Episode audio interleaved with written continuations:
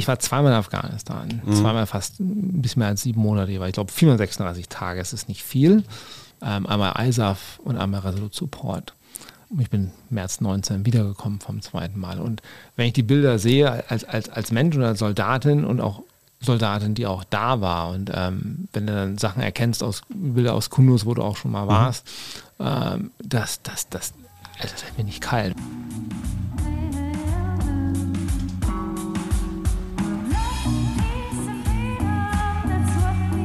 Wir. Arbeit, Leben, Liebe. Der Mutmach-Podcast der Berliner Morgenpost. Und hier sind wir. Und heute ist Expertenmittwoch und ich habe die große Ehre, ach so, ich muss vielleicht mal sagen, hier ist Suse Schumacher, mein Mann Hajo sitzt mir gegenüber und Tag. hallo Anastasia Bifang, schön, dass du da bist. Ja, hallo und schön euch beide zu sehen mal wieder. Ja, mal wieder. Wir hatten schon mal das Vergnügen im Podcast. Du hast gerade gesagt, um Gottes Willen nicht nochmal anderthalb Stunden. das aber mit einem Schmunzeln lächeln und Absolut. so ein bisschen so, ja, mal gucken, man kann dich auch herausfordern. Und da ich alles andere als diskret bin, muss ich natürlich auch die Geschichte erzählen, die Anna gerade eben erzählt hat, als ihre Eltern das gehört haben. Sie hat da nämlich etwas gebeichtet, was die Eltern nicht wussten. Du bist so ja ausgebüxt, durchgebrannt, hast in San Francisco mal geguckt, was da so alles geboten wird wird. Und 30 Jahre später haben dich deine Eltern angemistet, was alles hätte passieren können. Hast du sowas auch noch? Entschuldigung, also entschuldige, wenn ich jetzt dich mal kurz. Gibt es bei dir vielleicht auch noch was? Ich meine, deine Mutter lebt nicht mehr, aber. Nee, also ich weiß nicht, ich würde mal sagen, es gibt so die eine oder andere Geschichte, die du nicht erfahren solltest, ah, aber das. Okay. das halten wir hier raus. Das glaub, halten wir hier komplett raus. Geschichten, aber ja, okay. Oberstleutnant bist du. Das ist für eine Frau relativ ungewöhnlich. Du bist die ranghöchste Frau in der Bundeswehr. Ne? Glaube ich nicht. Mit Sicherheit nicht. Nein. Nein.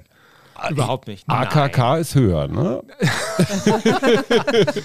Deine Ministerin. Auf jeden, auf jeden Fall. Ne? Das, nein, nein, es gibt tatsächlich, ich bin mir ziemlich sicher, dass es Frau Oberste schon gibt. Also da, ich habe jetzt nicht den Personalpool im Kopf, aber nein, ich bin nicht die Ranghöchste. Aber du bist ziemlich ranghoch. Ja, mit ganz vielen anderen Oberstleutnanten, Referatsleitern und so. Das ist, ja. Und du bist ja jetzt auch Referatsleiterin inzwischen, ne? nachdem du Kommandeurin warst? Ich, ich glaube, in der Organisationsstruktur steht noch drin Referatsleiterin. Zur Zeit wahrscheinlich mit Sach. Ach, hier so Org-Strukturen. Aber was bist du denn jetzt? ich bin immer noch Mensch und sympathisch, hoffe ich. Ja. Ähm, aber beruflich mache ich zurzeit, bin ich ähm, Sachgebietsleiterin für den Anteil ähm, im Kommando Cyberinformationsraum in Bonn und bin dort verantwortlich für die Übungsgestaltung der im Organisationsbereich Cyberinformationsraum. Also alles, was Übungen sind im Bereich nationale Übungen und internationale Übungen, NATO und so weiter. Das mache okay. ich. Und das, das ist Drohnensteuern oder was ist das? Jetzt, ich kann nee, das, das ist, nein. Das Übung. Cyber ist, ist, das für ist, mich das, ist, das ist alles von, von, von Anteilen Übungen ähm, im Bereich der Informationstechnik, ähm, im Bereich der elektronischen Aufklärung bis hin im Bereich ähm, Cyber Defense. Also ihr übt praktisch den Ernstfall, weil der Krieg der Zukunft findet jetzt vielleicht gar nicht mehr so viel mit Panzern statt, sondern ja, in Drohnen. diesem Internet.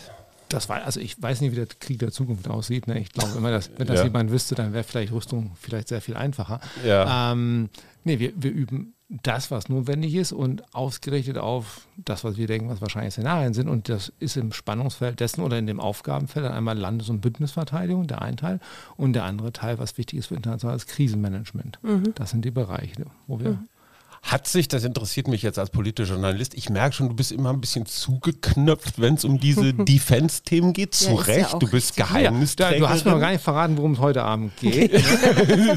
du weißt, es ist immer eine ja, Wundertüte ich ja, bei uns. Ich sympathisch da und ich bin ja nicht als Sprecherin der Bundeswehr.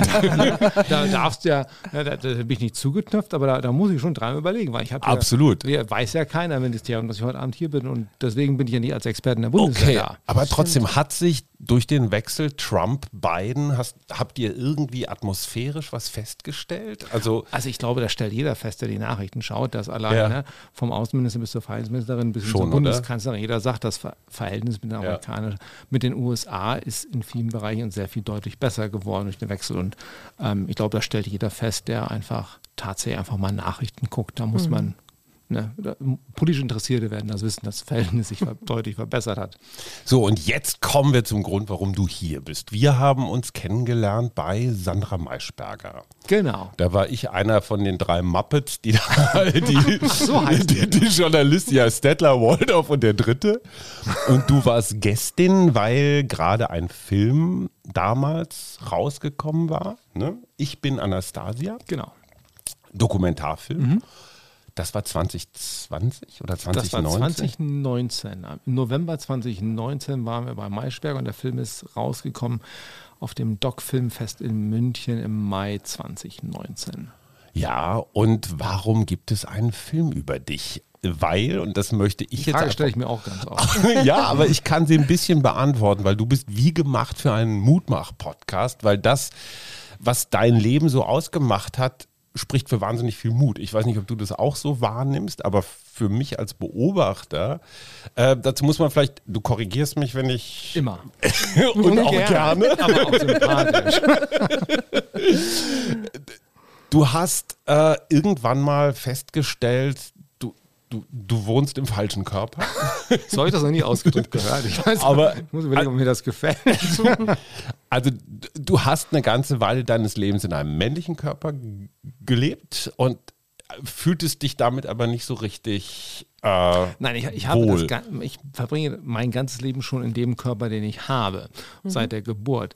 Ähm, Im Wesentlichen war es die Identität und, und die Zuschreibung auch da war. Ich habe mich halt immer weiblich gefühlt. Genau, du warst Das hat nur Mann. so richtig keiner so gesehen und verstanden. Ja. Und dann war auch noch der Anteil, der mir persönlich wichtig war, ähm, zu sagen, ich möchte dann auch, soweit es möglich ist, auch diesen Körper, den ich habe, angleichen an mhm. einen mhm. wahrnehmbar weiblichen Körper. Das ist es.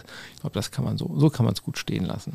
Und irgendwann kam ich auf die gesagt, können wir mal einen Film mit dir machen, weil irgendjemand sagte, die Verbindung, das Thema Transsexualität mhm. und auch die Verbindung Mensch bei der Bundeswehr. Und da sieht man, da sehen wahrscheinlich Menschen, die, die von außen drauf gucken, vielleicht einfach auch sehr viele Widersprüche oder Vorurteile, die zu überwinden gilt oder auch eine klassische Männerdomäne, in die man dann reinwächst auf einmal und dann auf einmal eine Frau ist, wenn man gut 20 Jahre vor Mann war. Das brachte vielleicht für den Film sehr viele Elemente, die da sind. Ich finde, es ist ein sehr schön ruhiger Film geworden. Ich glaube, der sehr viel beleuchtet und auch mhm. auf allen Seiten sich mit Vorurteilen beschäftigt. Ne? Auch Vorteil gegenüber der Bundeswehr. Und ich hoffe, auch mhm. da konnten wir sehr viel zeigen, dass die Bundeswehr vielleicht ein deutlich anderes Bild mhm. darstellt, als das für in den Köpfen von manch einem da ist. Aber nun ist sie ja, ist die Bundeswehr lange, lange männlich gewesen. Ne? Und wo war da der Punkt, dass sie sich transformiert hat? Weil ich meine, man braucht ja, also so ein, ähm, so ein Arbeitgeber muss ja irgendwie auch eine Transformation machen, weil äh, soweit ich das mitgekriegt habe, ist es, bist, war das ja für deine äh, Vorgesetzten und so gar nicht so ein Problem. Also wer da jetzt, weil sie da, dich schätzen als mhm. Person. Also ich, äh, ich glaube, das ist, das hat ja nichts mit, mit, mit, mit meiner Transition zu tun als solches, mhm. sondern das ist, ähm, ähm, ich hatte ja auch, bevor ich überhaupt den Schritt wagte, zu sagen, na, ich, ich, ich krempe jetzt so mein Leben um. Dazu, ich glaube, wenn man auf das, das breitere Feld guckt, ne, ähm, schaut, was deine Frage vielleicht auch so ist, mhm. dann hatten wir, ähm, und da, das habe ich auch schon, glaube ich, immer ganz oft geschrieben, das, das sage ich auch ganz ehrlich, dann musste sich die Bundeswehr sehr stark daran gewöhnen, dass mit einem Gerichtsurteil von 2001, glaube ich, war es, von mhm. Tanja Kreil, die Bundeswehr sich jetzt auf einmal öffnen musste für Frauen, und zwar in allen Facetten der mhm. Streitkräfte. Ähm, und insgesamt sind das für mich so zwei, es gibt zwei Punkte für mich, wo, wo ich die Bundeswehr tatsächlich in der Historie vielleicht nee, doch, doch, kritisch sehe. Das waren, dass ich mir gewünscht hätte, dass so bei zwei wesentlichen Entscheidungen ähm, deutlich mehr Veränderungswille von innen gekommen wäre. Also mhm. der Reform, der, der, das Reformbilden von innen. Ne? Wir nehmen das auf, wir erkennen, wir brauchen ähm, mehr Diversität in Streitkräften. Mhm. Frauen sind überall in der Gesellschaft ich meine, wir reden von ja, Jahr 2001, ne, angekommen ist ja schon ja, unverschämt ja. zu sagen. Absolut. Und, und dann, und dann braucht es immer noch ein Gerichtsurteil von eines EU-Gerichtshofs, der dann umsetzt, dass Frauen auch in den Streitkräften für ihr Land dienen dürfen. Wir reden ja nicht über die Wehrpflicht, sondern über das freiwillige Dienen in Mhm. Das war, das kam von außen. Und das andere war, wir hatten ja auch dieses Jahr das Rehabilitierungsgesetz, ist ja verabschiedet mhm. worden. Ähm, 20 Jahre nachdem der diskriminierende Erlass gegenüber homosexuellen Männern aufgehoben wurde. Und mhm. auch das ist ähm, eine Veränderung, die, so wie ich das historisch beurteilen kann, auch wie dargelegt ist und auch glaube auch schon viel darüber gesprochen und, und, und, geschrieben wurde in den letzten Monaten, dass der auch nicht von innen kam. Mhm. Also hat keiner okay. festgestellt von innen, die, die Praxis, die wir haben, dass wir schwule Soldaten diskriminieren, mhm. ihnen nicht die gleichen Chancen geben, aus dem Dienstverhältnis möglich entfernen, wenn sie auf einmal offen schwul leben. Mhm. Ähm, da war nicht der Reformdruck von innen im Jahr 2000, mhm. sondern es war eine politische Entscheidung dass sie auch von außen gekommen ist. Also auch das ist, und das sind so Fragen, die ich mir dann stelle als Führungskraft, warum ist das manchmal so schwerfällig? Da habe ich auch keine mhm. guten Antworten drauf.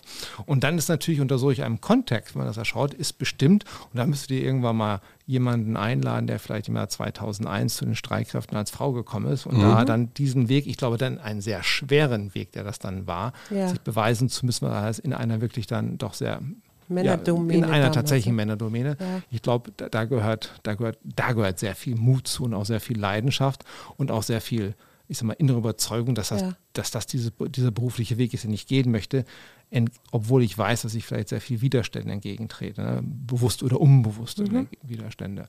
Und das ist dann tatsächlich Mut. Ne? Ich habe mich nur für mich entschieden, aus einem großen Leidensdruck hinaus. Ob das mutig ist, weiß ich nicht. Also ich, ich weiß nicht, wie ich du das, das, siehst. Ich, ich finde es wahnsinnig, wahnsinnig mutig, mutig ja. weil diese Bundeswehr, also ich habe nicht gedient. Ich habe mich zehn Jahre lang beim Katastrophenschutz äh, um, um Dinge gekümmert, war auch nicht ohne.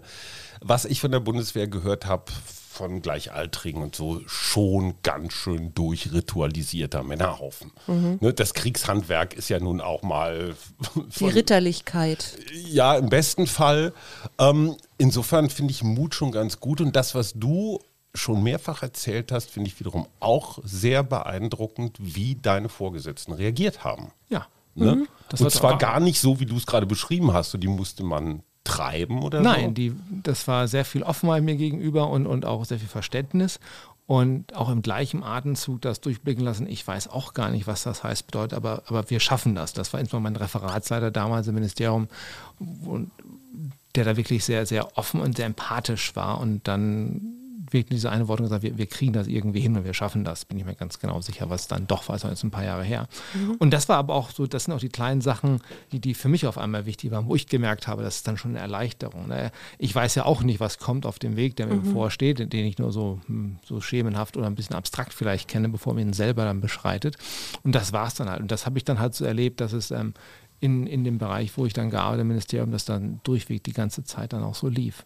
Und das war schön, das war bestärkend. Ne? Mhm. Ähm, ich möchte gar nicht wissen, wie mein Weg gewesen wäre, wenn die Erfahrung, egal ob es nur die Bundeswehr gewesen wäre, auch im familiären Bereich, im privaten Bereich, mhm negative Art gewesen wäre. Ne? Ob man dann genauso durchmarschieren kann, ob man, dann braucht man wahrscheinlich, dann braucht man deutlich sehr viel mehr Mut dagegen zu gehen, wenn, wenn die Umfelder, die einen stärken, ähm, die einem Rückhalt geben und sie auch fallen lassen kann, dann vielleicht gar nicht da sind. Deine Eltern sind ja auch großartig, ne? Die, ja, ne? die im Film, im Film so richtig in einem normalen deutschen Wohnzimmer sitzen und wo man sich auch denkt, Halleluja, was ein Geschenk, dass diese, ich sag jetzt mal mit allem Respekt, ganz normalen Menschen das auch so mitgetragen ja, Das haben. würde mich sowieso mal interessieren. Wie hast du das denn deinen Eltern dann gesagt? Also, wie muss man sich das vorstellen? So, so wir machen jetzt mal ein Fläschchen. Nee, nee, es war, es war, es war, es war, ähm, es war typisch ich, ähm, relativ kurz vor knapp und in der letzten Minute wie immer, ähm, dann kommen auch nicht viele Fragen. Ähm, es, es, war, es war vielleicht, nee, es, es war, ähm, war ähm, in, in, Berlin stationiert, ich war, ich glaube, auf Dienstreise, war eh in, im Bonn, Köln-Bonner Raum und dann bin ich abends zu denen hingefahren und abgeguckt, dass ihr mal relativ spät ist. Dann habe ich gesagt, ich muss euch mal was erzählen. Und ähm, habe gesagt, stell mir keine Fragen, reden wir morgen drüber. Es war auch Wochenende. Mhm. Und das war halt, ich sag mal so, sprichwörtlich die Bombe platzen. Allerdings ähm, mein, mein, mein Weg zu mir selber war ja auch nie geradlinig oder, mhm. oder hat sehr lange gedauert. Das heißt, auch ich hatte ja verschiedene Phasen, darin nicht Phasen, aber habe meine Entwicklung genommen. Meine Eltern kannten schon meine weibliche Seite. Ich hatte mhm. mich mal irgendwann 2007 bei den, mit, und auch bei meinem Bruder, den das erzählt, dass da mehr zu mir ist als das, was sie in den letzten Jahren nur gesehen haben. Dass da, ich habe es damals eine zweite Person ist. Ne? Ich dachte, mhm. ich kann das vielleicht so in Parallelwelten bauen. Das kannten sie halt schon. Also das heißt, sie waren nicht überrascht im Sinne davon, dass dieses Thema in mir rührt, sondern ich glaube, sie war einfach nur sehr überrascht über die Konsequenz, wo ich dann war und gesagt habe, okay, das ist jetzt der Schritt. Mhm. Ich habe sie halt auch nicht mitgenommen auf dem Weg, sondern gesagt, ne, das ist das, was ihr mal vor ein paar Jahren gekannt habt. Jetzt ein paar Jahre später mhm. sage ich einfach, das ist es nicht. Ich bin Frau durch und durch mhm. und ich gehe diesen Weg Und zwar den, den, den gesamten Weg. Und das war einfach eine Mitteilung. Ne? Wir waren in Kenntnis gesetzt. Haben die das Lebt damit. vermutet, dass das irgendwann kommt? Oder war das Ich völlig weiß- ein ich völliger. Weiß es nicht. Ich glaube, wir haben auch gar nicht so viel darüber gesprochen. Ähm, ich, ich, ich glaube, meine Mutter hat das vielleicht immer wieder geahnt. Ja. Aber ich glaube, dass das, dass, das, dass das Endgültige vielleicht so auch gar nicht, vielleicht hatten sie auch kein Bild dafür, wie es dann ist. Mhm. Ähm, und dann ging auch alles sehr schnell. ne? Ab- Es- hast du jetzt das Weil das war auch keine Auseinandersetzung mehr mit meinen Eltern darüber. Ich, das war jetzt nicht, ich suche das Gespräch und Rat und guck mal, wie wir damit umgehen, sondern das ist es. Ähm, ich lege es euch jetzt auf die Fußmatte sprichwörtlich und ihr müsst damit jetzt umgehen. Ja. Und ähm, das war auch sehr egoistisch von mir, muss ich auch ganz ehrlich sagen, ähm, weil ich habe meinen Eltern auch keine Chance gegeben oder viel Raum gegeben, wie gehen die denn damit um? Weil für mich war es natürlich wichtig, jetzt wissen es meine Eltern, jetzt weiß mein Freundeskreis und so.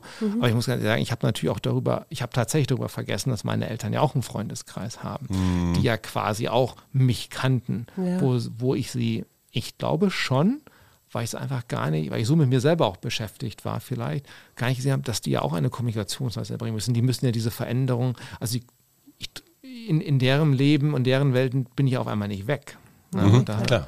und ähm, ich habe es nur erzählt bekommen. Ich habe die Geschichte noch nicht im, auf dem Rohmaterial gesehen, aber ich glaube, meine Eltern haben es, und sie mögen mir verzeihen, wenn mir das dann falsch erzählt worden ist, aber was ich eine sehr schöne Sache fand ähm, oder eine sehr bestärkende Sache, sie haben dann irgendwann ihre Freunde, Bekannten halt auch informiert darüber.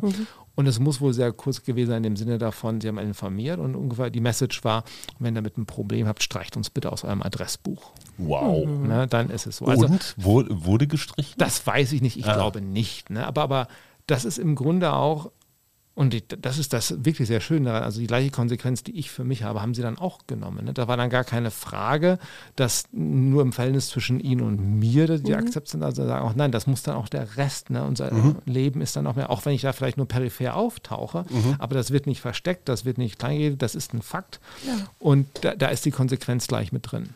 Äh, warst du zu der Zeit schon verheiratet auch? kompliziert. Ja. Ich war zu dem Zeitpunkt noch verheiratet, bereits getrennt. Ah, okay. Also du warst in einer, ich sag mal, klassischen Hetero-Ehe, warst du der Mann. Ob die klassisch war, weiß Na ich ja, gut, nicht. aber so- ich sag mal Mann- so wie bei uns. Nein, ne, und meine, meine jetzt Ex-Frau, wir haben uns, ähm, ich glaube, vier Wochen vor meiner Hochzeit scheiden lassen, vor meiner zweiten. Stimmt, immer auf den letzten Das Drücker. war alles ne? sehr knapp. Wir waren schon sehr viel länger getrennt. Das Ja. nicht, ähm, und meine Ex-Frau ähm, wusste, es war ja kein Geheimnis, was da Mhm. war. Und ähm, wir sind damit auch sehr schlecht umgegangen und auch ich. Und es hat einfach nicht gepasst in dem Kontext. Ähm, wir haben dann irgendwann uns getrennt, wie man es macht. Und Scheiden stand nicht groß auf dem Plan. Und ich glaube, ich hatte auch damals gesagt, mit einer gescheiterten Ehe, in Anführungsstrichen, brauchst du auch keine zweite anfangen. Ja. Das Leben kommt dann halt doch anders. Ja. Und auf einmal muss man sich scheiden lassen. Ähm, aber ähm, nee, zu dem Zeitpunkt war ich von meiner späteren dann Ex-Frau getrennt leben schon.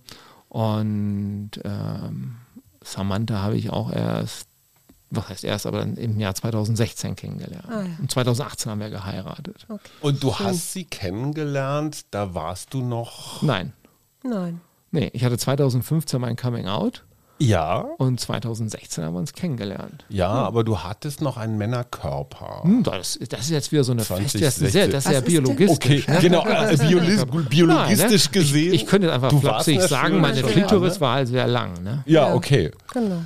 Und die, Meine- und die, meine und die, und die, und die fest. Brüste fielen halt immer beim Ja. Ausziehen vor die Füße. Ja, so, das ja, war- okay, das war verstehe, 2016, verstehe, ich war verstehe. zu dem- also ich finde das- das ganz kurz, ich finde das so großartig, wie du darüber Ja, redest. es gibt, es gibt, es gibt, Ich habe immer es so. gibt, in, in, in einem anderen Community Talk würdest du jetzt gekreuzigt werden, würde ich auch sagen. Ich bin einfach sehr pflegeleicht im Umgang damit. Es soll ja auch verständlich sein. Ja. Ähm, nein, aber da- das ist es ja halt. Nein, ich habe Samantha kennengelernt, ähm, wo ich tatsächlich nach, wie sagen wir schön sagt, ne, auch mich, ähm, da, da gab es kein, da keine zwei mehr in mir, das war ganz klar. Mhm. Ähm, der Angleichungsanteil, den ich gehen wollte, also den medizinischen, der lief halt noch. Aber ich habe im September 2000 mit den Hormonen angefangen. Na gut, in meinem Alter dauert es halt dann sehr lange, bis sich noch etwas ändert. Und wenn man das so sagen möchte, hat mich Samantha als Frau kennengelernt. Ne? Das ist dann halt, ähm, gab halt ein paar Differenzen zu dem Körper einer Cis-Frau. Ja. Das, das war noch nicht. Ähm, aber für sie war das ganz klar. Das war ja auch, ähm, ähm, das war ja auch, das war ja auch meine, was heißt meine größte Sorge? Unser, unsere erste Verabredung, die hatten unser erstes Date, das war schon nicht einfach für mich im Sinne dessen, ne? ähm, weil ähm, mir spielte schon im Kopf immer die Frage, gut, wie gehst du jetzt mit dem Thema Transsein denn um, mit jemandem, den du gar nicht kennst, den du kennenlernst. Das war auch nicht das erste Date, was ich hatte. Und ich hatte halt verschiedene Erfahrungen schon gehabt davor, wo es dann sagst du es, dann schreibt dir vielleicht keiner mehr mhm. oder bricht dann ab. Also es ist halt immer sehr schwierig, ne, Ja. ohne zu werten, was das für den anderen, was das für, was man für andere Menschen bedeuten würde. Ähm, und bei ihr war das so, ich glaube, ich habe ihr die Frage gestellt nach zwei oder drei Stunden, so nach dem Motto, sag mal, willst du dir endlich mal die Frage stellen? Und sie so, was denn für, ja, seit wann ich Frau bin. So ungeschickt hat mich das geht. Und, und da kam es für sie so auf. Also ich glaube, sie hat das schon irgendwann, sie hat das schon eingeordnet, aber es war für sie überhaupt in, in keinem bedeutungsvollen Kontext quasi. Was Und eigentlich das- großartig ist. Total, ne? Und, Ja, ich, ja. Und, und das ist ja eigentlich das, was, wa- was einfach wichtig ist. Es geht ja um Sympathie, um entsprechend da, um wie nehme ich einen Ja, Menschen ein wahr, Mensch. wie, ne- wie, wie. Das sagst du so. Ja, ich, Ja, ich ne? nehme so meine, ich habe auch Freundinnen, die ich so wahrnehme und mit denen ich mir auch vorstellen könnte, zusammenzuleben. Also ich, ich glaube, am Ende geht es um den Menschen. Also kann, Aber gibt's da eine Schätzelein, das Chemie? Thema, was wir hier gerade bereden, Ja. ist, ein, ist, ist ein gesellschaftspolitisch so unfassbar aufgeladenes Thema. Ich weiß. und zur Zeit wird es ja auch immer besser. Und die, Von die, der, von der Aufgeladenheit. Von- Ne? äh, Von der Ja, ja, ja. Aufregung Ich her, meine, ja. die- von der Aufregung, auch von, von viel Ungelassenheit, von auch viel, ich glaube, auch, auch falsch, was heißt Falschinformation hier, aber von, doch von Desinformation so ein bisschen. Man muss sich ja nur anschauen, der, das Thema Selbstbestimmungsgesetz, Mhm. wie lange das, also abgesehen davon, dass wir das Transsexuellengesetz immer noch haben, ne, nach, ich glaube, wir kommen jetzt ins 40. Jahr. Ne? ja, oder die Psychologen, die das damals Genau. als persönlich, also das war ja mal richtig im ICD-10 als Persönlichkeitsstörung Ta- als Ta- trans- immer noch als genau, im Ja. Zehner steht es halt als Krankheit drin. Genau. Der ICD-11 hebt das dann irgendwann auf, wenn wenn es dann rumkommt. Genau, das ist ja wie BDSM und so weiter und so fort. Also was eigentlich das auch eine gesellschaftlich schon wieder, ja, das war, das war auch eine Persönlichkeitsstörung. Es- Schwulsein war ja auch Auch. mal als Krankheit Wenn definiert. du mich mit den Handschellen an den, an den Heizkörper Dann hast fesselst, du's bestimmt verdient. Dann bin ich krank, dann muss ich Ja. zum Arzt. Okay, Also- alles klar, interessant. Dann machen wir vielleicht doch die wir sollen jetzt Vorhänge gleich auch nicht zu. nur noch Fetisch und Transsexualität Und wir wollen rein, auch Nein, das keine Diagnosen wollte hier nur stellen wissen, oder ob- so. Okay. Ne?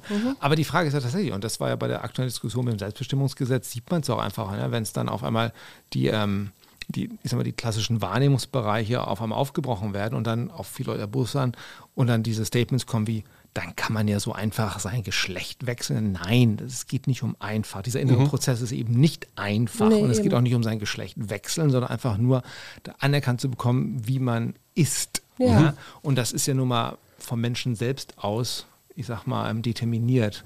Der biologische Anteil ist auch nur ein Anteil davon. Ich glaube, soweit ist die Forschung auch schon, dass da ja und die eine Seele. Wissenschaft. Genau. da Und es gibt drei viel zu. Ebenen, um das mal einmal ganz kurz wissenschaftlich. Ne? Es gibt das biologische Geschlecht, Geschlecht, ja. es gibt das äh, soziale Geschlecht Mhm. und das dritte, wie heißt das nochmal? Das hätte ich mich doch vorbereiten sollen auf den Podcast. Nein, ich ne? habe es das letzte Mal. Ja. ich habe es letztes Mal noch Ich nehme es auch immer im PowerPoint, ich nehme immer den Gender Bread um das alles zu erklären. Da gibt es nämlich auch noch eine vierte Psychische? Ebene. Eine vierte auch noch. Genau, genau. Es gibt, ne, es gibt ne, das seelische, das psychische, das biologische. Mhm. Und dann die vierte Ebene ist, die man immer reinschmeißt, auch die, die der sexuellen Orientierung. Ja. Weil die verbinden ja viele auch noch immer mit, ähm, mit, mit, mit Geschlecht zusammen. Ach, okay, alles Und wenn klar. man das dann nimmt, dann da gibt es gibt ein tolles Bild, kannst du mal googeln, Gen, Gingerbread, also heißt Mhm. Genderbread Person, Genderbread Person, haha, muss ja selber aufpassen. Und, ähm, und, und das Schöne daran ist, dass es auch, es geht ja auch eben nicht um dieses deterministische Eins oder Null, ne, wenn man Mhm. möchte, ne, ähm, Mann oder Frau, sondern auch ne, dieses, die, diese Skala dazwischen, wo man Mhm. sie einordnen kann. Und ich glaube, es gab auch ein Museum in, in, in, in der Nähe vom Kleispark, da war mal eine Ausstellung von einer Jugendgruppe, die hatten das da auch drin, diesen, Mhm. den Genderbread Person gemacht, wo man auch selber dann für sich so groß ne, dann auch schieben konnte. Ja, wo Mhm. ordnest du dich denn ein? Auf dem, wie siehst du dich in deinem sozialen Geschlecht? Männlich 100 Prozent, Frau 100 Prozent, irgendwo dazwischen. Und wenn wir das ganze Thema, und da bin ich überhaupt kein Experte drin, non-binär nehmen, ähm, oder auch was mit dem dritten Ge- Geschlechtsoption mit divers ist, dann, dann sieht man ja einfach, dass sehr viel aufgebrochen wird. Aber es ist ja nicht etwas Neues, es ist nur etwas, das wir einfach jetzt endlich mal sehen, zulassen, dass es gesehen Ja. werden Es war kann. immer da. Ja, Es ist immer schon da. immer da gewesen, es ist da. Und dann kommt natürlich aber auch gleich wieder so eine Bewegung rein, die sagt, um Gottes Willen, jetzt haben wir hier, darf ja jeder sein, wie er sie möchte. Ich sagte, das sollte, glaube ich, ich glaube, hat schon Um jemand mal Gottes hier in Willen. Potsdam vor ein paar hundert Jahren gesagt. Ja, ne? absolut. Jeder nach seiner Fasson. Ähm, ich glaube, er hat auch das darunter mit befasst. Ähm, und, aber aber es, es, es, es birgt halt doch auch schon sehr auch teilweise politischen Zündstoff und zwar nicht nur in Ungarn oder in Polen, sondern auch tatsächlich auch hier mit einer Partei. Ne? Da Ja, tut es ja auch immer hervor, wenn Frau von Storch im Bundestag darüber Mhm. redet, was das Gender, ne, was alles ausmacht und wie schlimm auch das Gendern ist. Und das ist ja die Grundwerte dieser, dieser Gesellschaft unterminiert. Mhm. Aber Ja. ohne Quatsch mal, ich, der sicherste Weg, einen Stapel empörtester Leserbriefe zu kriegen, ist nicht Afghanistan, ist nicht Trump, ist nicht Klimawandel, sondern ist der Genderstern. Ja, also, das, ist, das hätte ich nie gedacht. Die, nein, aber die klassischen Tageszeitungslesenden, also gerade die offenbar, sind mit diesem komischen Begriff von Verhunzung der deutschen Sprache. Das ist ja immer so der Vorwurf. Darunter verbirgt sich ja wahrscheinlich noch viel, viel es, mehr. Es gab einen wunderbaren, schönen Post heute vom Social Media Team vom ZIR, also vom Cyberinformationsraum. Ähm, ich glaube, da hat irgendjemand, weil auch die gendern in, mhm. ihren, in ihren Statements.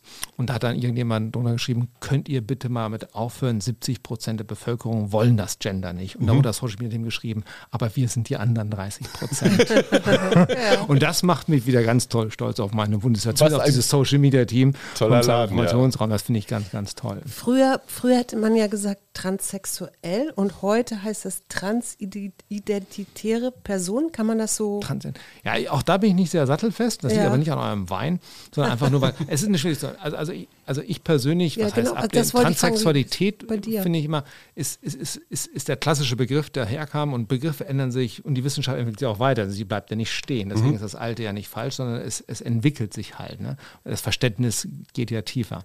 Und die Verknüpfung Trans mit Sexualität war halt immer eine schwierige, weil es geht eben nicht um Sexualität, es geht ja. um Geschlecht, was ja. deutlich mehr mhm. ist. Ähm, Natürlich hat auch ein Geschlecht vielleicht jemand eine, eine, eine, eine Komponente der sexuellen Orientierung, aber es ist eine Untersache. Ja. Ähm, und ich, Trans und Gender, glaube ich, passt auch ganz gut zusammen. Transgender und beim Bereich Transidentität wird auch sehr oft genutzt.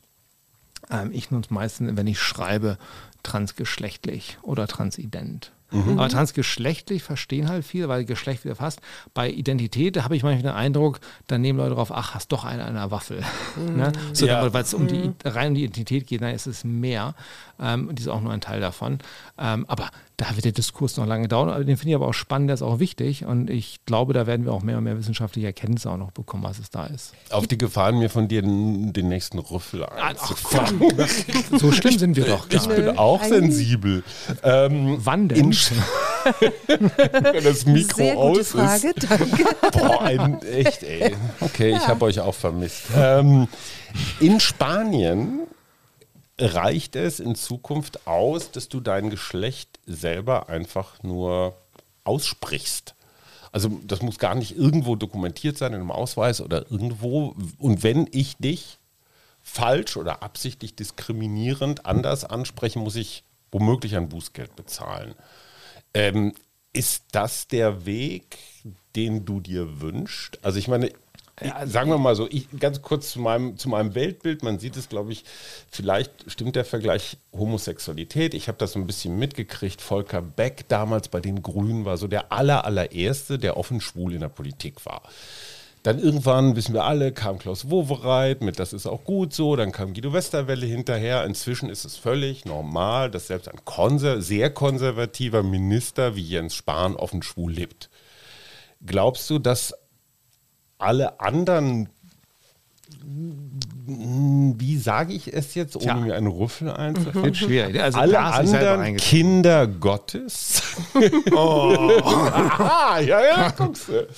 Ähm, also Glaubst das du, dass diese Entwicklung unumkehrbar ist? Wird man in 20 Jahren dieses ganze also ich hoffe rumgestreite... Doch, dass, das unumkehrbar ich, ich hoffe eben nicht, dass wir irgendwann wieder, weil jemand aufgrund seiner Orientierung sich wieder verstecken muss. Ich hoffe schon, dass es unumkehrbar ist. Die Geschichte lehrt uns manchmal eines, eines anderen, nicht eines besseren, sondern eines schlimmeren. Ja. Ähm, aber der Punkt, den du davor sagst mit, mit Spanien. Ähm, erstmal, die Sanktionsmöglichkeiten, die, die in Spanien gibt, das ist da weiß ich gar nicht, wie die umgesetzt werden. Mhm. Aber das eine mit dem anderen gleich in einen Kontext zu bringen, das mhm. ist ja schon das, was die Diskussion, glaube ich, erstmal unnötig auflädt. Worum geht es denn? Es geht darum, dass, dass ich als Mensch selbstbestimmt über mein Leben entscheide. Und mhm. nicht entscheide in dem Sinne, sondern, sondern ich weiß, wer ich bin. Mhm. Und das ist ja auch der Ansatz, der mit dem Selbstbestimmungsgesetz, der sowohl der Entwurf der Grünen hatte, als auch der Entwurf der FDP hatte, ähm, dass hier die, die, die, die Selbstauskunft des Einzelnen erstmal im Vordergrund ist und nicht das, ähm, ich sag mal, das dogmatische Status und das Abprüfen von gewissen Faktoren dann mhm. dazu entscheidet. Was ja auch ein sehr langer Weg ist, der auch wirklich nicht einfach ist für einen zu gehen. Ähm, so, und das die, Selbst die Selbstbestimmung, glaube ich, ist ein Wert, den wir, glaube ich, im Grundgesetz nicht lange nachsuchen müssen. Ne? Mhm, den finden wir da rein. Sollte relativ weit so. vorne. Und damit, darauf soll erstmal fokussieren und, und, und dann schauen, was daraus kommt. Das heißt, und dann ist die Frage, wie mache ich denn das, wenn irgendwo ein Arzt mal eingetragen in der Geburtsurkunde, ob des besseren Wissen, weil er eben nur auf Penis oder Vagina geguckt hat mhm. und dann das, das Geschlecht determiniert hat. Und jetzt ich hingehen und sagen, da lagst du halt falsch, ich mache dir keinen Wurf, aber ich hätte es mhm. gern geändert. Mhm.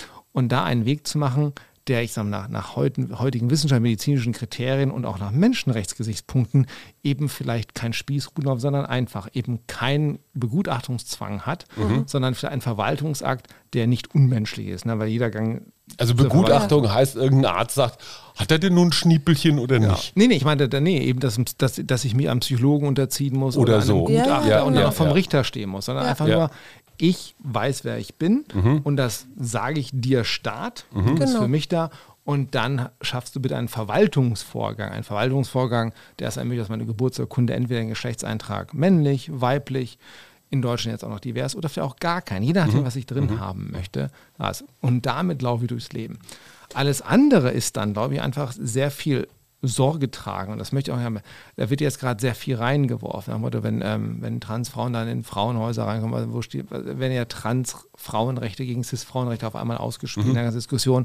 Und ich glaube, das, das wird dann sehr schwierig, weil man, weil man überhaupt gar nicht die, die Seite erstmal den, den Punkt sieht, worum ging es denn hier im, im, Grundsätzlichen. Und wenn wir darauf fokussiert bleiben, dass es einfach darum geht, jemanden so leben zu lassen, wie er oder sie sich sieht und weiß, wie er sie ist, das soll erstmal der Punkt sein. Mhm. Ähm, ob ich dann, und dann ist die Frage, und ob ich dann, ich glaube, im Gesetz der Grünen steht auch drin, ne, beim Missgendern sollen irgendwann zweieinhalbtausend Euro Strafe mhm. gezahlt werden. Ich glaube, dass unser Gesetzessystem nicht davon anliegt, nur weil mich jemand auf der Straße falsch anspricht, mhm. weil er mich falsch wahrnimmt. Das mhm. kann ja auch sonst passieren. Mhm. Ähm, ähm, da ich dann äh, bitte ähm, ähm, ähm, zum Zahlen gebeten wird, sondern ich glaube, da müssen wahrscheinlich gewisse andere Kriterien vorliegen. Ne? Mhm. So einfach machen wir es uns nun auch nicht. Ähm, aber ich glaube, das sollte vielleicht nicht der Hauptanteil der Diskussion sein. Es geht darum einfach, wie erkennen wir den Menschen in unserem Staat, unserer Gesellschaft mhm. an ja. und ähm, wie wertschätzen wir ihn damit. Genau. Genau so. Und was mich jetzt interessiert, weil wir hatten ja, äh, also du bist ja so ein Expert, äh, Experte von der Bundeswehr, ja. Jetzt gab es irgendwann, bin. ja, jetzt gab es ja irgendwann eben auch Frauen, die zum, zur Bundeswehr gegangen sind. Wenn ich jetzt als Frau feststelle, dass ich eigentlich ähm, mich schon immer als Mann identifiziert habe. Glaubst du, also vielleicht gibt es ja auch solche Menschen bei der Bundeswehr. Äh, glaubst du, das wäre für mich auch so einfach gewesen wie für dich in dem Moment mit deinen Vorgesetzten? Ah, das, ist, das ist eine schöne Frage. Also, wie gesagt, wir, ähm, die Arbeit, die wir bei QBW machen in unserem Verein, mhm. ähm, wo wir uns gerade auch über, für, wirklich für die, ich sag mal, für die queeren Angehörigen der Bundeswehr einsetzen dafür. Du bist stellvertretende ähm, Vorsitzende? Stellvertretende Vorsitzende, genau.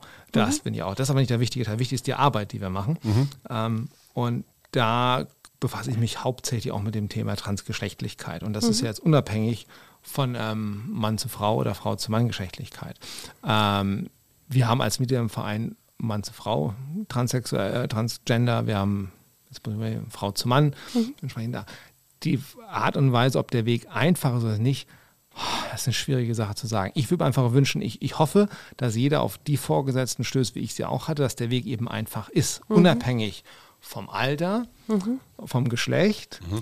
oder auch gerade in so einer Organisation wie der Bundeswehr vom, vom Dienstgrad mhm. oder auch in welchem Truppenteil du zum Beispiel dienst, weil da gibt es ja auch, ne, wie, wie, sehen wir denn die Kampftruppe? Ne? Ist das vielleicht ein mhm. einfacher Weg? Und das sind Sachen, die wissen wir einfach so noch gar nicht. Und da haben wir mhm. auch selber noch nicht so viel Einblick. Da würden wir auch viel mehr Wissen darüber haben. Und deswegen sind wir auch sehr froh, wenn irgendwann tatsächlich die Studie, die Bundeswehr in Auftrag gegeben hat, wie bunt ist die Bundeswehr, mhm. wie bunt ist die Truppe, endlich mal rauskommt, weil auch wir für uns als Verein da vielleicht Abholpunkte finden, wie wir auch diese Bundeswehr noch besser und diverser gestalten können, als mhm. sie jetzt schon ist. Mhm. Ähm, und das ist, aber das Ziel sollte sein, dass es eben die Ausgangslage des Einzelnen, wo er oder sie drin steckt, eben nicht ausschlaggebend ist, wie einfach oder mhm. wie spießruhig der, der Weg ist, sondern es einfach, jetzt gehen wir mit dir und wir wissen, wie wir umzugehen haben und du triffst auf Menschen, die dich Schätzen. da begleiten, entsprechend wertschätzen. Ne? Also Ja. muss nicht jeder einen immer toll finden, aber einfach das, was da ist, wie wir es auch quasi als, wie wir es auch immer sagen, als Dienste die Fürsorge, die man von einem Dienstherrn auch erwartet. Mhm. Und die, die Fürsorge des Dienstherrn repräsentiert einfach auch dann in den Trägern derer und den Vorgesetzten. Und das ist das Wichtige dabei. Mhm. Jetzt hast du gerade Kampftruppe gesagt. Und da fällt mir Höre ich ja nicht mal natürlich, zu. ja, ich weiß, aber da fällt mir natürlich sofort Afghanistan ein. Auch wenn die Truppe vielleicht 2000, ab 2014 nur noch ausgebildet hat und gar gar nicht mehr in Kampfhandlungen, glaube ich, eingreifen durfte, Musste. musste. Ja. Ähm, jetzt werden die, jetzt sind sie abgezogen. Ähm, ich weiß nicht, ob du mir das überhaupt beantworten kannst, aber ich, ich merke immer so, wie ich, wenn, wie ich so zusammenzucke, wenn ich sehe, dass die Taliban so nach und nach gerade dabei sind, wieder alles zu Mögliche zu erobern. Und ich glaube, den Bogen kann man sogar noch Ja. weiter schlagen, weil das, was die Bundeswehr da gemacht hat, ist ja auch, ich sage mal, eine gewisse Buntheit in Afghanistan, zumindest mal sowas wie eine, ja, wie eine Grundlage für eine gewisse Liberalität zu schaffen. Ich weiß es von Wir verschiedenen bringen unsere Werte mit. Frauen- Ja, und. Mädchenprojekten. Ja. Also es geht ja erstmal los so mit Gleichberechtigung. Das heißt, Menschen wie du, die sich dann mit ihrer Identität unwohl fühlen, werden jetzt natürlich von, ich sag mal, von so einer Steinzeittruppe wie diesen Taliban, die werden jetzt natürlich wieder so richtig schön ins, ins, ins düsterste Dunkel geschubst. Also ihr hattet da ja auch eine kulturelle Mission und jetzt ist das auf einmal vorbei. Was macht das mit dir? Was willst du jetzt hören? Naja, also, also, also ich war, ich war, ich- ich ich ich ich war, ich, nein, lass mir, ich, ich, ich, glaub, also ich würde gerne antworten. Ähm, also ich war, ich war zweimal in Afghanistan, Mhm. zweimal fast ein bisschen mehr als sieben Monate, weil ich glaube 436 Tage, es ist nicht viel. Das 14 Monate waren es, ne, Mhm. Naja. zweimal. Ähm, einmal ISAF und einmal Resolute Support. Ähm, ich bin März 19 wiedergekommen vom zweiten Mal. Und wenn ich die Bilder sehe, als, als, als Mensch und als Soldatin und auch Soldatin, die auch da war, und ähm, wenn du dann Sachen erkennst aus Bilder aus Kundus, wo du auch schon mal warst, ähm, das, das, das, also das wird mir nicht kalt. Und, und ähm, ich glaube, ähm, ich habe heute einen Tweet gesehen von unserem ehemaligen Staatssekretär. Peter Tauber, der einfach mal dann gesagt hat, die Bundeswehr hat ihren Auftrag erfüllt, fährt das Auswärtige Amt mal seinen Auftrag erfüllen soll, was Außenpolitik ist, was da ist. Aber die menschliche Komponente, natürlich, ich, ich hatte einen Dolmetscher an meiner Seite, sechs Monate, sieben Monate, der für mich da war. Mal hin und wieder haben wir uns auch mal geschrieben, ne? man hat ja seine Tele die Telefonnummer ausgetauscht, da ist jetzt schwierig, Kontakt zu bekommen, da machst du ja schon Gedanken, ne? ist er vielleicht irgendwo hingegangen, ist er weg, weiß nicht. Du bist Menschen begegnet, die du die, die du beraten hast, die du ausgebildet hast. Ne? Ähm, deren Namen kenne ich zwar nicht alle mehr, da machst du natürlich Sorgen. Und ich weiß noch ganz genau, das war ein, das war, was ich nie gedacht hätte, weil wir hatten, ähm, bevor ich, bevor ich aus Afghanistan gekommen bin, ähm, zurückgekommen bin im März, war hatten wir auch den Weltfrauentag mit den afghanischen Streitkräften in Masai Sharif im Camp ähm, zelebriert, angegangen und auch gestaltet und um quasi auch den Stellenwert der, Afghan der Frau in den afghanischen Streitkräften hervorzuheben. Und ähm, da war, ich durfte das moderieren mit einer afghanischen Journalistin, die ganz jung war, die, die, die aufblühte, die richtig stolz war, dass sie machen konnte, ne? in einer Gesellschaft, wo das vor zehn Jahren auch nicht so möglich gewesen wäre. Und da stelle ich mir schon die Frage, wie ist das für Sie denn heute? Und Was, noch, was, was heißt denn das? Dann muss sie mit Repressalien rechnen. Also da wird jetzt sehr viel, wenn ich höre, dass, dass die Taliban vor Masai stehen, das kennt man halt dann, das lässt mich als Mensch überhaupt nicht kalt. Da mache ich mir Sorgen, Gedanken. Ähm, da gibt es echt wenig Worte für. Ja. Mhm. Gibt's denn, denkst du denn, dass es äh, überhaupt sinnvoll ist, sich einzumischen? Ich weiß nicht, ob du das beantworten Das- das ist- darfst, das aber ist- es ist so. ist- Ich finde, ist eine- als die das- das ist eine- Alliierten sich das ist eine- 45 das- eingemischt haben, war Das, das. ist, das, ist, das ist eine sehr, eine, eine, einmischen ist ein sehr großes Wort. Ne? Einmischen Ja. klingt ja immer. Ähm, Ich kann da wirklich so eine persönliche Meinung geben. Ich, ich, ich glaube, man sollte, man sollte tunlichst drüber nachdenken, wo man sich engagiert, Ja. wenn man das Ganze machen möchte. Und, und warum man das macht. Ja. Ähm, und ich glaube, das machen wir bei uns auch sehr gut, weil wir holen uns ja unser Mandat vom Bundestag. Wir sind eine Parlamentsarmee. Wir Ja. gehen ja nicht auf Geheiß der Regierung hin, sondern die macht nur einen Vorschlag und dann wird er breit debattiert. Ich glaube, man sollte aber auch sich dann auch damit Gedanken machen, was Außensicherheitspolitik bedeutet, was denn das heißt, wenn man dort eingeht, ähm, welche Erwartungen man dann vielleicht schürt und wie lange auch ich dann da also ich weiß nicht, welche Vorstellung manchmal hätten, wenn man sagt, man setzt einfach mal Militär eben da so ein. Ich glaube ja. nicht, dass die Bundesabgeordneten sich die Entscheidung einfach gemacht mhm. hatten und sie mussten jedes Jahr darüber abstimmen. Aber ich glaube, wir müssen auch vielleicht dahin kommen zu sagen, so ein Engagement ist vielleicht nicht in Zeit zu messen nur. Mhm. Ja. Mhm. Ähm, da kommt jetzt aber auch sehr viel Politik mit rein. Ähm, das wissen wir alle. Das ist natürlich auch nicht, das ist natürlich auch sehr multinational, äh, multilateral angegangen. Das, ist, das ist sehr komplex natürlich. Aber wenn ich es rein von der menschlichen Seite betrachte, ähm, dann, dann ich glaube, die meisten Soldaten, wenn sie fragst, werden sagen, dann hätten wir vielleicht doch länger da bleiben sollen. Mhm. Das ist eine persönliche mhm. Meinung. Mhm. Ähm, ich kann aber auch verstehen, dass es politisch vielleicht nicht durchhaltbar ist. Das ist aber das ist dann die Frage ja, ja. mit dem Engagement. Mhm. Ich, ich, wollte da nur noch einmal an diese Unumkehrbarkeitsfrage anschließen, so von wegen ist die Entwicklung, wie wir sie hier jetzt in Deutschland haben, ist die jetzt praktisch nicht zurückzuholen. Reporter ohne Grenzen, ganz anderes Thema, aber ähnlicher Bereich misst jedes Jahr die Pressefreiheit in allen so mhm. fast 200 Nationen. Pressefreiheit als Indikator für mhm. Freiheit, für Liberalität. Und die Zahl der Länder, in denen die Pressefreiheit umfänglich, vollumfänglich gegeben ist, sinkt. Mhm. Das heißt, Länder wie Deutschland, Skandinavien gehört noch dazu, Holland, Neuseeland natürlich Belgien, immer gern ich, ne? dabei. Ne? Ja, klar, äh, Kanada, aber selbst in der EU wird es ja schon dünner. Ähm, und dieses Bewusstsein, dass das, was wir hier und wofür du ja auch als Repräsentantin stehst, für eine Welt, ja, wo jeder so sein kann, wie er will. Das ist nicht selbstverständlich. Und selbst, ne, selbst The Land of the Free, wie lange hast du in den USA gelebt? Eine ganze Weile. Fast ne? neun Jahre. Fast neun Jahre. Auch da ist es nicht selbstverständlich, dass das erkämpfte Werte. Das wollte ich jetzt einfach nur noch mal so Nein, Bundespräsidential hier das zum ich, nee, Besten das, das finde ich auch ganz gut. Und das ist ja auch das, die Unumkehrbarkeit. Also es ist ja wünschenswert, wenn es eben so nicht wäre. Aber es, ist, es, bedarf natürlich auch Anstrengung. Es bedarf gesellschaftlichen Arbeit, Diskurs und Offenheit. Mhm. Und auch es nützt nichts, Werte an irgendwo an, an, an, an, an, an Gläsern der Wände zu schreiben. Wir müssen auch leben, wir müssen auch dafür einsetzen, wir müssen auch bilden, wir müssen dafür einstehen, und zwar im täglichen Handeln. Mhm. Und das fängt dann auch an, wenn mhm. ich mir ansehe, wenn ich hier homophobe und trans, homo, homofeindliche und transfeindliche Übergriffe sehe, die in Berlin ja auch steigen. Mhm. Ich bin auch ganz begeistert, dass Berlin eines, glaube ich, der ersten Bundesländer waren, ähm, ich glaube Brandenburg, die tatsächlich auch eine entsprechende Kategorie eingeführt haben, mhm. als die Straftaten so zu erfassen, dass sie eben ja. nicht untergeht, dass man dann hier spezifisch darauf hinweisen kann und auch dann messen kann, steigen die oder eben nicht. Mhm.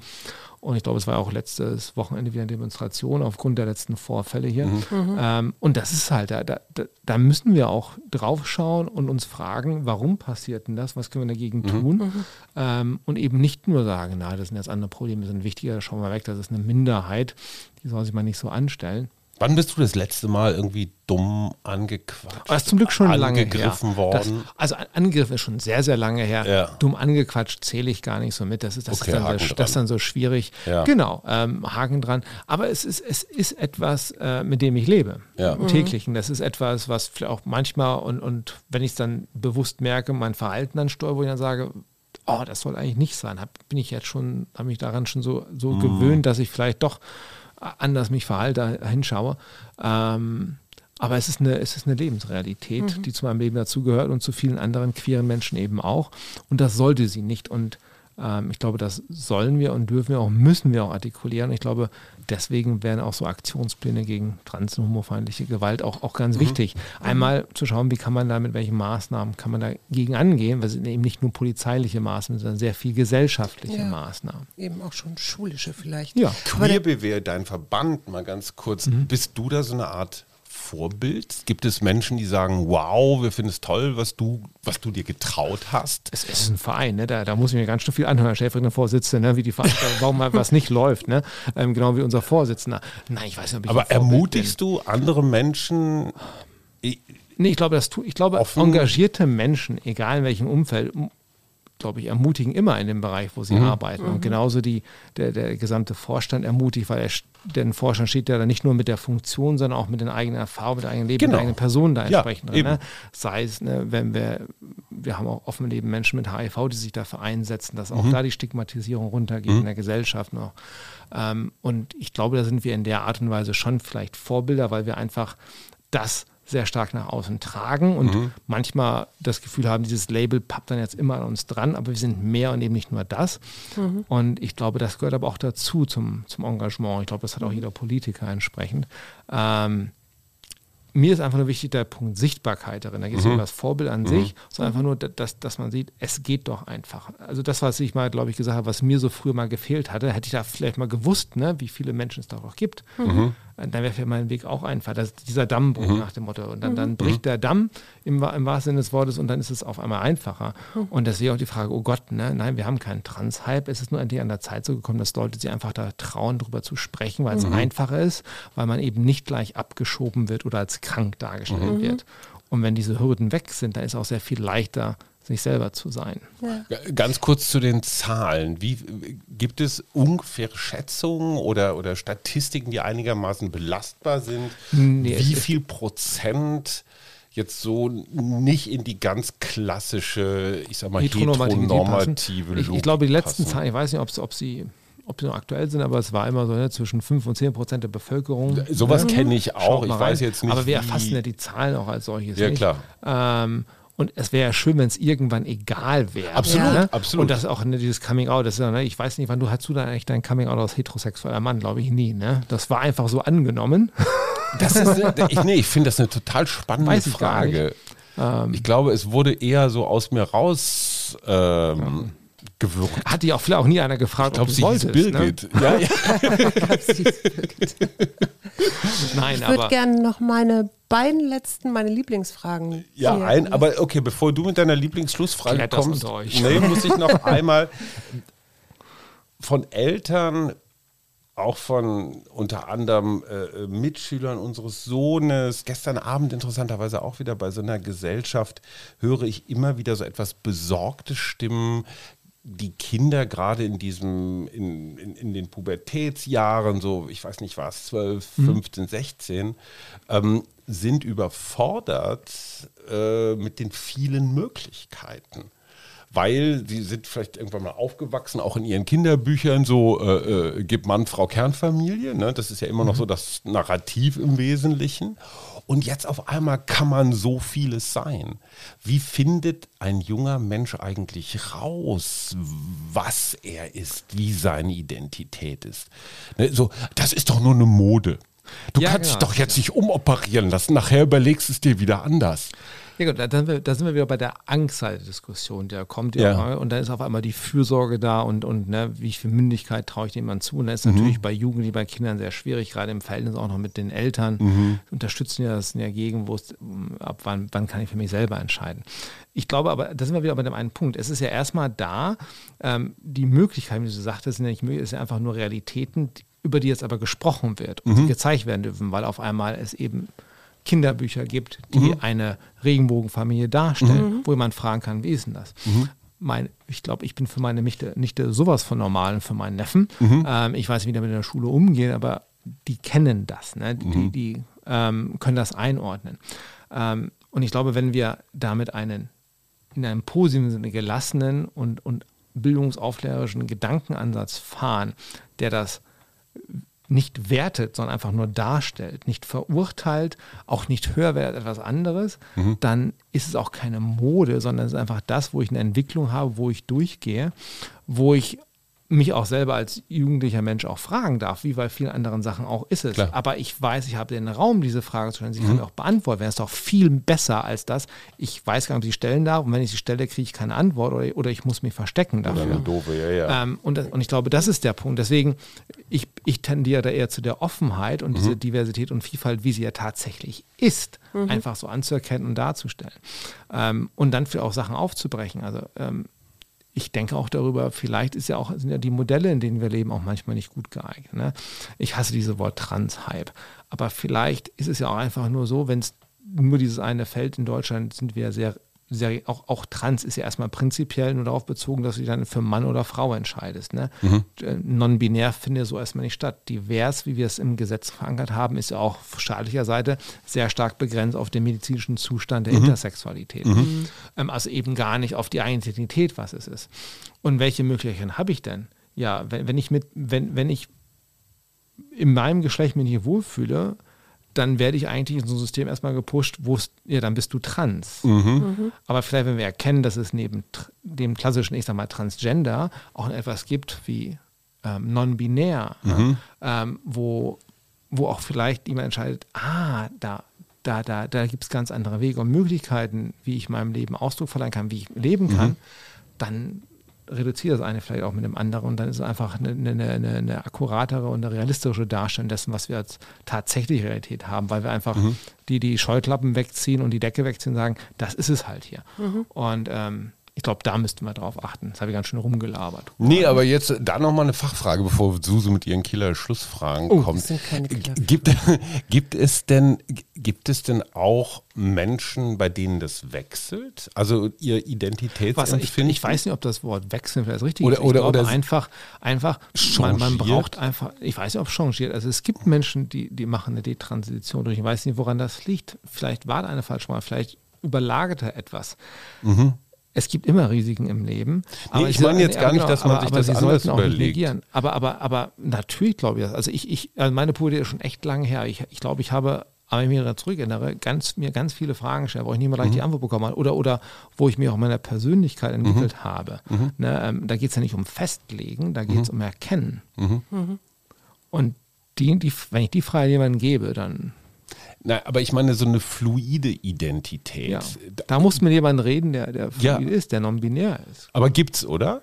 Ich, mein Freundeskreis eine ganze Menge. Ah ja, super. Nee, das das, das Genau. finde ich so interessant, oder, weil das oder, sich ja dieser oder Festlegung entzieht. nicht, oder eben einfach eine Identität, die eben nicht klassisch Genau. binär ist. Genau. Sagt, du lebst einfach damit. Ne? Ich identifiziere mich eben als queerer Mensch und identifiziere mich nicht als Mann, auch wenn du mir ins Gesicht guckst und sagst, da ist aber ein Bart. Sag ich, ja, nur weil du den Bart als typisch maskulines Attribut nimmst, ist es nicht, ist das nicht mein Problem. Ja. Ne? Schau auf den Lippenstift, der drüber ist. Ja, Ne? ja. Ähm, und da ist ja, da, da liebe ich dieses bunte, queere, verrückte und total Ja. offene und nach vorne zeigende Berlin.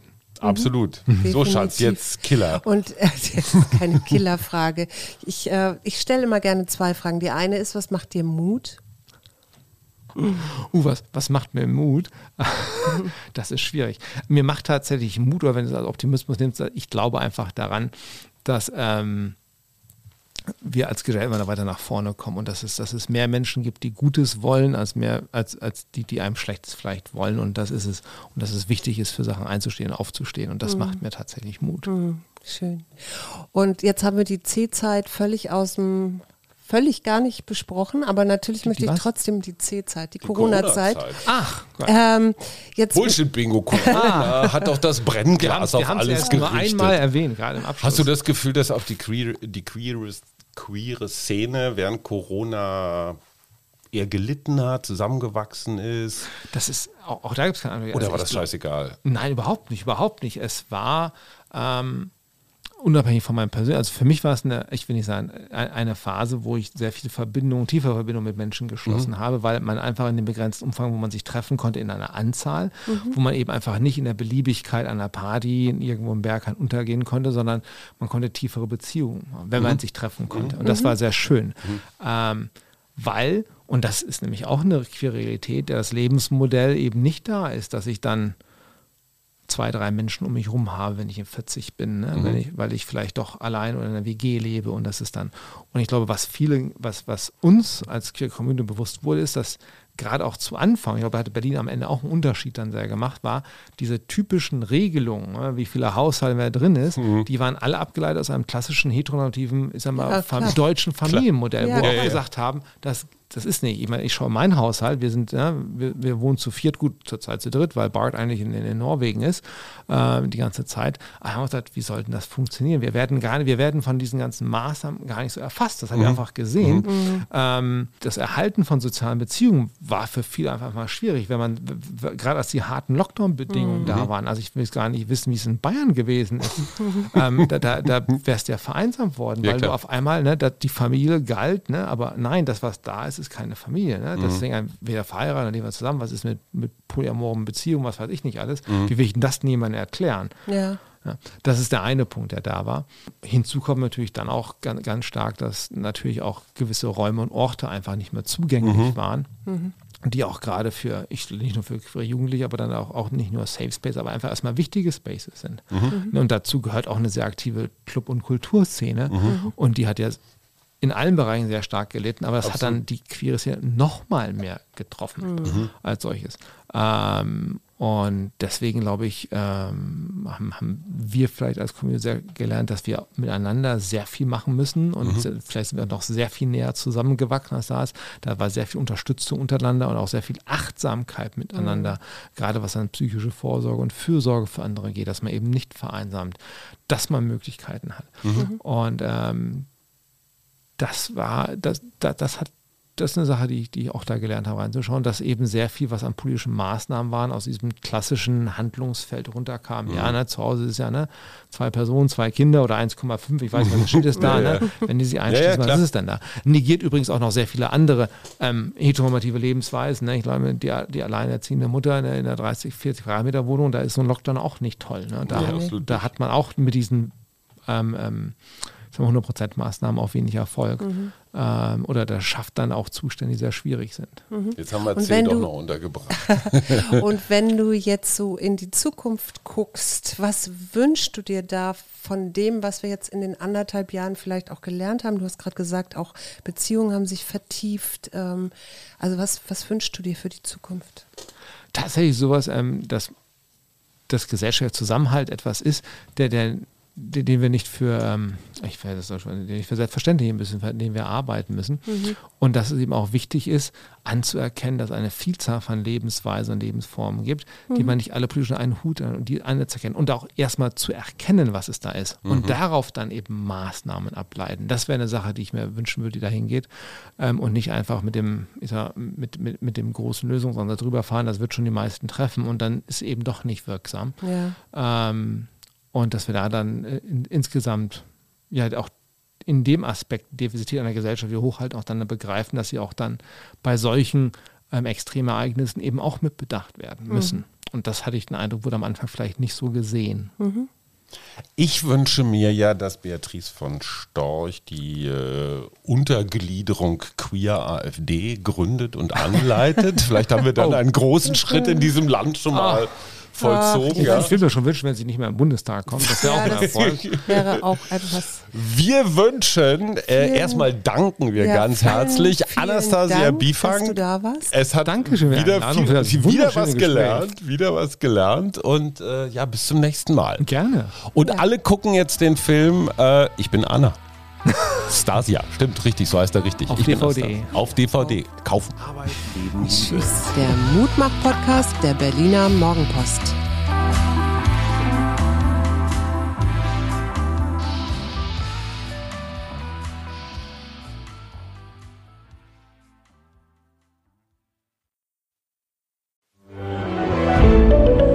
Ein Podcast von Funke.